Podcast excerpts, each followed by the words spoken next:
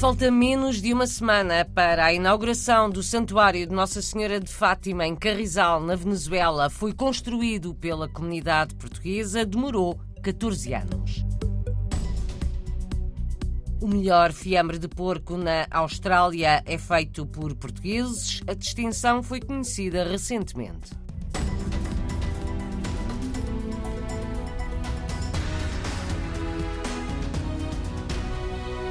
Falta menos de uma semana para a inauguração do Santuário de Nossa Senhora de Fátima em Carrizal, na Venezuela. Fica a pouco mais de 20 quilómetros a sul de Caracas. A obra começou há 14 anos e finalmente a igreja vai ser consagrada a Nossa Senhora de Fátima. 14 anos construindo esta igreja, já estamos em los toques finales para este 13 de outubro consagrar a igreja a gente pode assistir. Estão todos convidados para a cerimónia, diz Agostinho Gonçalves, da Associação Amigos de Nossa Senhora de Fátima. A obra foi desenvolvida pela comunidade portuguesa na Venezuela com muitas ofertas. Quase tudo foi doado, desde o terreno ao projeto, mármores e trabalho. Terreno donado los materiales donados, las personas que se han acercado han donado, porque todo lo que tenemos aquí ha sido donado, todo con donativo. As ofertas ajudaram a comunidade portuguesa a construir um santuário de Fátima na Venezuela. Os mecenas foram de várias nacionalidades. Conta Agostinho Gonçalves. Quando estamos em projeto, a pessoa que donou o projeto deste santuário foi um empresário de origem libanês. El mármol que está en el piso, que son 1.400 metros de mármol, fue donado por un empresario de origen libanés que no es el mismo que nos, nos hizo el, el, donativo de la arquitectura.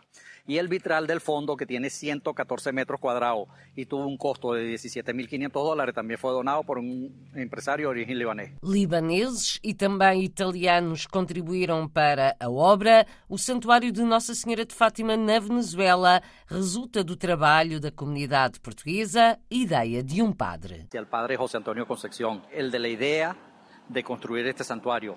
Él estando en Fátima en el 2006, oficiando una misa, le pidió a la Virgen que quería hacer una iglesia en su honor, acá en los Altos Mirandinos. Muitos anos depois, a obra está concluída e vai ser consagrada à Nossa Senhora de Fátima na próxima quinta-feira, 13 de outubro, com convidados que seguem de Portugal para a cerimónia. No domingo, dia 16, há Arraial à moda madeirense. Agostinho Gonçalves diz que a ideia é preservar a língua, a cultura e as tradições portuguesas na Venezuela, para além da fé religiosa. Impulsar a religião, primeiro que nada, eh, fue hecha en honor a la Virgen de Fátima. Y también esto es un pedacito de Portugal acá en Venezuela, donde queremos que prevalezcan siempre las tradiciones, las costumbres y la gastronomía portuguesa. Las tradiciones, costumbres y el aprendizaje del idioma portugués las tenemos en los arrayales donde tenemos música folclórica, la gastronomía también en los arraiales, que tenemos la espetada, tenemos el bolo de miel, tenemos el bolo de caco. Como sempre, as receitas do arraial revertem para a obra. A igreja está pronta, mas falta completar alguns espaços para várias funções. Para terminar esto nos hace falta aproximadamente 3 millones de dólares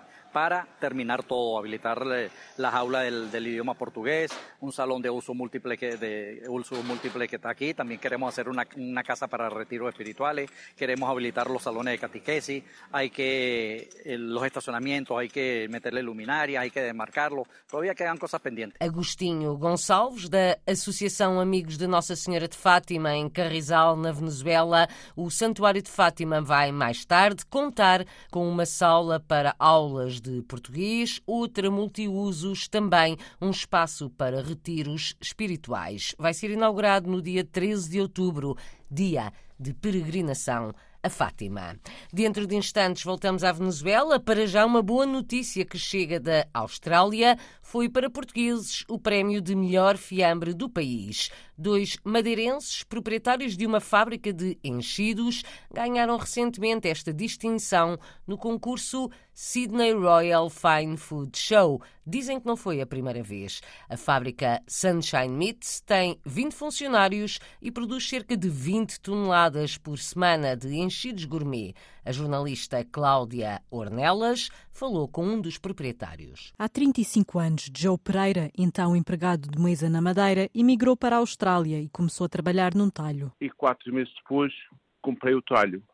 E, entretanto, desenvolvi os meus produtos e hoje temos uma fábrica de enchidos. Sunshine Meats é o nome da fábrica, que emprega atualmente 20 funcionários e produz cerca de 20 toneladas semanais de enchidos gourmet e inovadores. Temos uma, uma coisa de 30, 30 produtos. E todos os produtos que nós temos são únicos, o, sabor é único. Porque eu desenvolvi estes, estes sabores todos. Fiambre de porco, fiambre de, de frango, também fazemos o, o, o peru, fazemos chouriço português, chouriço de pato, chouriço de frango, eh, alheiras. E foi com o fiambre de porco que Joe Pereira ganhou a medalha de ouro no Sydney Royal Fine Food Show. Quase todos os anos ganhamos um prémio e este ano ganhamos o fiambre, o melhor fiambre do país. E, e nesse temos tido esse, esse, privilégio de ganhar isso. Depois de ganhar este prémio, eh, vai ser mais um, eh, em geral há mais uma concorrência, os melhores vão correndo entre os melhores, que chama-se a Gala de, do Presidente.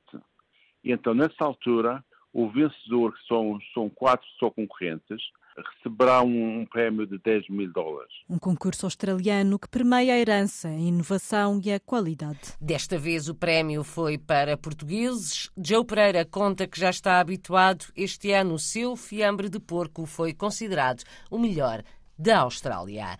Todos em rede este fim de semana, online ou juntos ao vivo, é o desafio da PARSUC, Associação dos Estudantes e Pós-Graduados Portugueses no Reino Unido. No domingo querem ligar vários pontos do país com vários representantes da organização. Diogo Martins, o dirigente, diz que é um evento sincronizado. É um evento completamente descentralizado. Nós queremos conectar com os nossos membros que estão espalhados pelo Reino Unido. Temos embaixadores ou representantes da PARSUC em todos os cantos do Reino Unido, na Irlanda do Norte, na Escócia, Glasgow, Manchester e Londres e a ideia mesmo é conectar com os membros. Estamos a convidar todos os membros que sejam graduados, professores, investigadores, estudantes, que se juntem a nós para um almoço. É um evento sincronizado que uhum. vai acontecer ao mesmo tempo no domingo, dia 9, por volta da hora do almoço. E em diferentes cidades do Reino Unido vai haver diferentes encontros, alguns deles até uma, uma vertente mais híbrida porque há algumas pessoas, obviamente, que não se podem juntar presencialmente, mas ao mesmo tempo vai acontecer em diferentes cidades no Reino Unido. Podem encontrar informação nas nossas notícias no nosso website www.parsuc.pt e também nas redes sociais. Todos juntos, em várias cidades do Reino Unido, embaixadores da Parsuc vão partilhar experiências no domingo à hora de almoço. É a Associação dos Estudantes e Pós-Graduados Portugueses no país, tem à volta de 2 mil membros.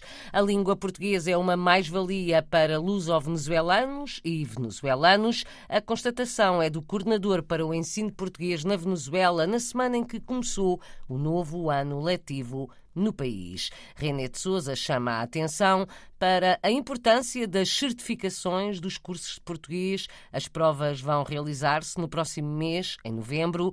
Quanto às equivalências em Portugal dos estudos feitos na Venezuela, existem duas modalidades. René de Souza explica a diferença. Reconhecimento de nível é aquelas pessoas que desejam trabalhar em Portugal, mas não na área na qual obtiveram formação académica na Venezuela. Mas, no entanto, desejam ser reconhecidas como licenciadas ou detentoras de um mestrado. Uma pessoa que é licenciada na área, por exemplo, em jornalismo, quer ir para Portugal, mas não, não se quer dedicar ao jornalismo, quer se dedicar a, a outra área. O reconhecimento específico é diferente. O reconhecimento específico é todos aqueles que desejam continuar a exercer as suas áreas do conhecimento, as suas áreas profissionais em Portugal. Então, esse processo é um pouquinho mais complexo, porque o Estado português terá que verificar as credenciais venezuelanas. Esse processo é levado a cabo pelas universidades portuguesas, que terão que efetuar um estudo e determinar se a pessoa ainda tem que estudar algumas cadeiras nas universidades portuguesas para obter esse reconhecimento específico em Portugal e poder exercer